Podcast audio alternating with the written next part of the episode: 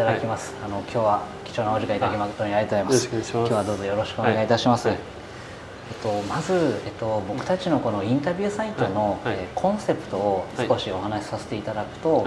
と誰か、えー、僕たちはあの働くっていう言葉に語源が諸説ある中で旗にいる人を楽にするっていう考え方を大事にしていて、でそう考えると働くっていうことがただ単に経済活動を指すだけじゃなくて、あの身近にいるあのスタッフですとか、家族のことを笑顔にしてあげたり、元気にすることができるすごく前向きな言葉になるんじゃないのかなと思ってるんですね。でそのようなこう素敵な働き方をされている人の声をあの僕たちのようなあの健常者だけじゃなくて例えば目が見えない方とか耳が聞こえない方も含めたみんなへ届けたいなと。そんな思いでこのインタビューサイトを作らせていただいております。あの今日はどうぞよろしくお願いいたします。でまず初めになんですけども、はい、高橋さんが人生で初めて買った CD は何だったかって覚えられてますか、えーと、昨日一生懸命思い出したんですけど、はいすみませんなんかふざけた答えしか思い浮かばなくて。はい、まあえーと、確かインディあえっ、ー、とねうち4歳上の上の姉がおりまして、はい、インディーズバンドが好きで、はい、姉の世代はホコホコテンバンドっていうのが流行ってて、でそれの CD を僕も買いました。ああ、はい、そのなんなんていうバンドだったかで覚えられてます あでもじゃあ、うん、お姉様の影響でそうですね。やっぱりなんかメメジャーなものよりなんかちょっとニッチというかマイノリティみたいなものの方が結構好きで、はい、そういうのばっかり聞いてましたね。高高橋さんの世代とか4つ上のお姉さんの世代ってこうジャニーズだと近藤正彦とか。ジャニーズだと光源氏の山本なんとかっていう、はい、7人でしたっけ、はい、ちょっと分かんないですけどの地味地味より地味よりみたいな そういうのが好きでした、えー、でもそういった光源氏とか、アイドル全盛期の時代じゃないですか、でもそういったインディーズのなんか。そうですね。でだいぶうちの姉はハマっててここてんだから日曜日なのかな。毎週日曜日に出かけては僕は行ったことはないんですよ、はい、行ったことないんですけど帰ってきて CD なりカセットテープなりを買ってきてそれきかかってるとああ要は姉と同じ部屋なんでなんか結構面白いな。でもクラスのこう友達と話が合わないそうですよね。小学校6年生の時に、えーと、給食の時間に好きな音楽を流していいっていうので、はい、役回りが回ってきた時にあのイギリスのパンクバンドの CD を持ってって、はい誰だってなったことは、えー、じゃあもうその何ですかインディーズのバンドから離れた後も、ちょっとまだ同世代の子たちはあまり聞かないようなそういったのがお好きだったんですそうですね、えー、面白いですね今でこそ結構そのうん、ムーブメントがこうメインストリームっていうよりも結構サブカルチャーの方が広がってきて、うんるのであんまり目立た今はあんまり目立たないんでしょうけど当時はシャラパーとか電気グループとか、うんうん、誰も知ってるか知ってないかぐらいの感じですよね。僕もあの当時あのポンキッキーズにあ、はい、のスチャダラパーの坊主さんが出られて、はい。はい、で誰なんだろう。ただ、えっと、当時はインターネットとかがないから調べようもないし、そういったラップが好きな友人が周りにもいなかったので、はい、結局まあタレントのお兄さんか何なのかなのかななんて思ってましたけど、はい、実はあの日本語パチとかそういうマニアックな雑誌本屋さんに行ってなんかちょっと高めのバンド雑誌みたいなのがあってそれをひたすら立ち読みするみたいな。なるほど。それで情報仕入れるみたいな、はいその高橋さんは、えっと、もともとこの中野区が地元になるんですか？はい。僕で3代目でずっと祖父母の代からここで、まあ戦争始まる前は文京区の方でやってて、昭和7年に創業してで戦争があって疎開してで帰ってきてここで昭和33年に始めたなるほど。じゃあもうこの場所に移られて60年以上になるわけですね。そ、ねはい、その高橋さんが、はい。えっと、子供の頃、はい、この地元っていうのはどんな町だったんですか？今とあまり変わらないですか？よそとなかなか比べたことがないんでわからないですけどうんなんだろうな。活気あふれる街でもないし過疎化が進んでる街でもないし僕らの頃はまだあの子供たちも多かったんで、うん、そうですね駅前も今よりも随分なんだろうな商店も多かったですし、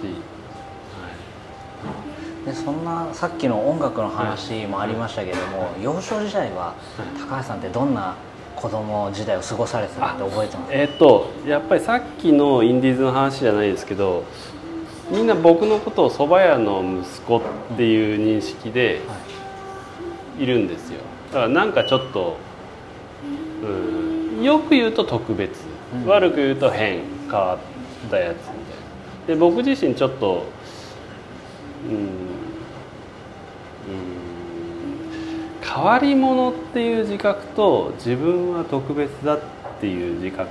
みたいなのが要はモラトリアムに包まれてあった感じがすごいするんですけど、はい、でそんな中で、まあ、ずっと蕎麦屋の息子でありで、えー、僕が生まれた時はもう祖父は他界してたんですけど、はい、祖母には3代目だって、はい、で僕3代目になるっていうとやっぱり喜ぶわけです、うん、で調子乗ってそんなことを口にしてたらまあ、このざまですよ、ね、素晴らしいことですけれども。い。やその子供時代にその、まあ、3代目になるって宣言してた時、えっと、お蕎麦は、まあ、3代目になるっていうくらいですかお好きだったと思うんですけど他にもなんか好きな食べ物とか逆に苦手だった食べ物ってあったり苦手だった食べ物はありまして僕らの時代その給食食べ残すことができない、うん食べと最後まで。最後まで。だから、はい、4, 時間目が終わって給食の時間があってみんな食べ終わって片して校庭に遊びに行ったりとかして、うん、で5時間目を迎えるんですけど、はい、僕は干しいたけが特にダメで、はい、それが入ってるともうずっとにらめっこで、で近くの席では友達の、まあ、A 君として A 君が牛乳飲めないでずっとじりじりじりじりやって、で5時間目になってまあそれでも食べろ食べる言われて、はい、でもう当時は結構きついんでその 戻すまで食べさせ戻したら許してもらえるぐらいな感じで、はい、で給食室まで持ってって「すいませんでした」って言ってこいって言って「すいませんでした」でそれでようやく許される感じだったそれが干し椎茸嫌いだったんですけど、はい、大人になると好きになったんですよね、うん、結構おだしおだしとかでも使われる 機会はあると思います使うので、はい、でも好きで結構一時本当に干し椎茸戻してあのニシンに添えたりとかしてましたね、うん。なんかじゃあそれは何かきっかけがあったわけじゃなく成長とともにいつしか変わるもんだなって思って。だから自分の子にもあの今嫌いかもしれないけどそのうち好みが変わって好きになることもあるからちょっとだけ食べてみることもいいよ。なるほど。嫌いだからもう一生食べないっていうんじゃなくてっていうふうに言ってますね。またそこもそのかつての先生のように無理強いじゃなくて、うん、まあそういったこともあるからちょっとずつでいいんだよって伝えてるんですね、うん、結構まあ自分の体験からというか、その学生時代とかにこうアルバイトとか部活とか何か熱中したことってありました？うんと部活はほとんどやってなかったんですけどアルバイトで熱中したなって思うのは、えーと、専門学校の時にちょあ調理師学校1年間通ったんですけど、はい、その時に、えーと、白木屋でバイトしてまして居酒屋、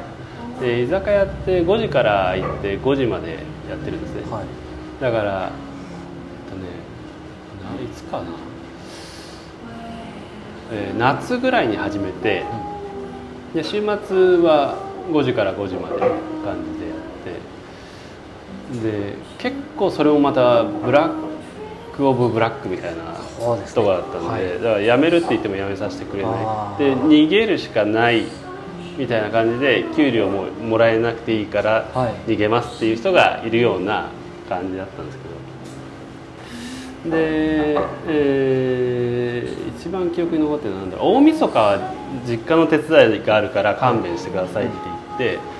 えっ、ー、とね何日からかな、えっ、ー、と元旦から13日までかな。13連勤で3時から5時までって通してやったことあります、だから14時間、はい、ずっと連勤ですか、はい、やって、はい、あの当時すごい意地悪な社員がいたんですけどさすがに認めてもらったっていう。14 時間を13連勤はちょっと想像しがたいですね。でなんか、うん、そういうのがあったんでその修行に入っても結構きつくても耐えられたみたいなのがあってであとそのすごく感じの悪い社員にも、はい、あなんか辞める時に辞めるなよぐらい言ってもらえて、はい、よかったななるほどでも確かにこうアルバイトって時給が出るからまだいいものの、こう修行時代っていうのは、うん。もっと過酷な環境でもっとお給料もなんか不透明でみたいなところも中にはあります、ね、住み込みですしね。でもその分それでなきゃ得られないものを与えてもらえたので、うん、だから当時は本当辞めるあ、えーと、竹やぶ入って辞めるってなったらもうおしまいぐらいに思って入りましたね。うんその学生時代にもその年末おそばのお手伝いをされてたってお話だったんですけどそれ以外にももう昔からこうご実家のお手伝いってのは結構されてたんですか？おそばを売ったりとかホール作業とか、当時は出前もあったので、はい、出前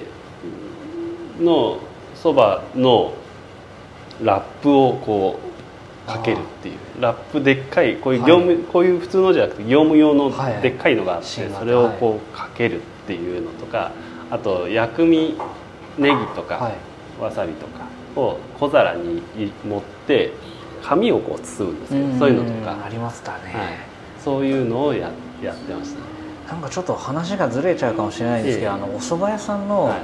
ラップっていうのはなんであんなに漏れないもんなんですもう本当貼り方がやっぱあるんです、ね、それはやっぱり業業者の力じゃないですか。その漏れたらまずいので、はい、なんかこうバイクの荷台が揺れないようになってるっていうのはなんとなくわかるんですけども、はい、それでもなんか、うん、僕もあの子供の頃よく近所のお蕎麦屋さんで出前を頼んだ記憶あるんですけど、うん、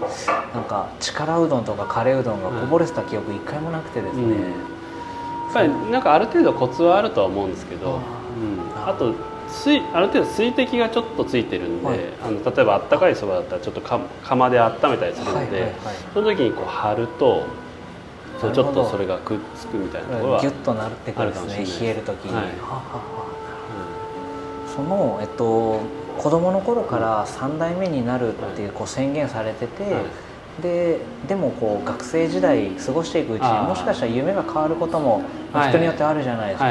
でもあの先ほどのお話でこう調理師学校に進まれたということで、その夢がお蕎麦屋さんから、まあ他の料理人とか、もしくはもう全く料理の世界から別の世界行ってみようとか、なんか変化することってなかったんですか？えっと、その蕎麦屋3代目になるっていうのはなんとなく言ってたし言われてたし、うん、でも将来何になるって分かんないじゃないですか、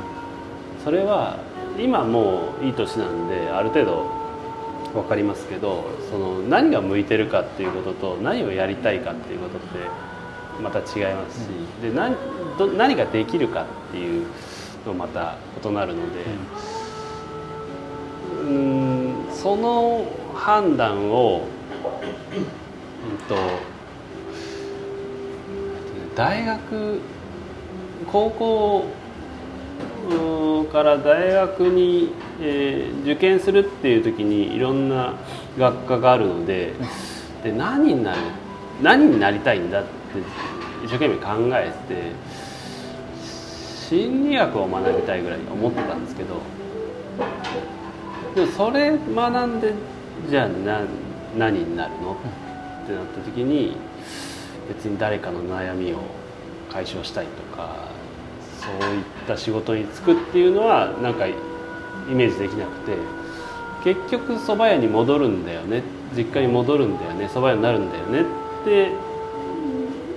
頭の中で納得して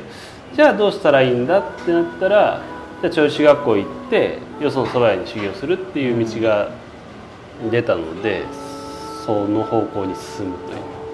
じゃあ高校生の時はこう大学進学も考えたけれども、はい。はい、そのように結論が自分の中で出たから専門学校へはいね、じゃあその時じゃあもう18歳の時点で、自分はその3代目として実家に戻るんだってこう決意固まったと思いますよね。で、ね、こう日本各地名店と呼ばれるお蕎麦屋さんたくさん、まあ、いくつもあるじゃないですか、その中でなぜあの柏の竹やぶさんを選ばれたんですか、えっ、ー、とこれはまたあんまり考えがなくてですね、はい、えっと、日本料理の専門学校だったので蕎麦屋の就職先が2軒しかなかったんですね、はい、でその2軒の1つが竹やぶでもう1軒が竹やぶで修行した人のお店だったのでじゃあ竹やぶの方がいいだろうっていうふうな考え。で当時竹やぶその、まあ、日本一の蕎麦屋として、いろんな雑誌に載っていたんで、そうなんだっていうので 行ったってことですね。なるほ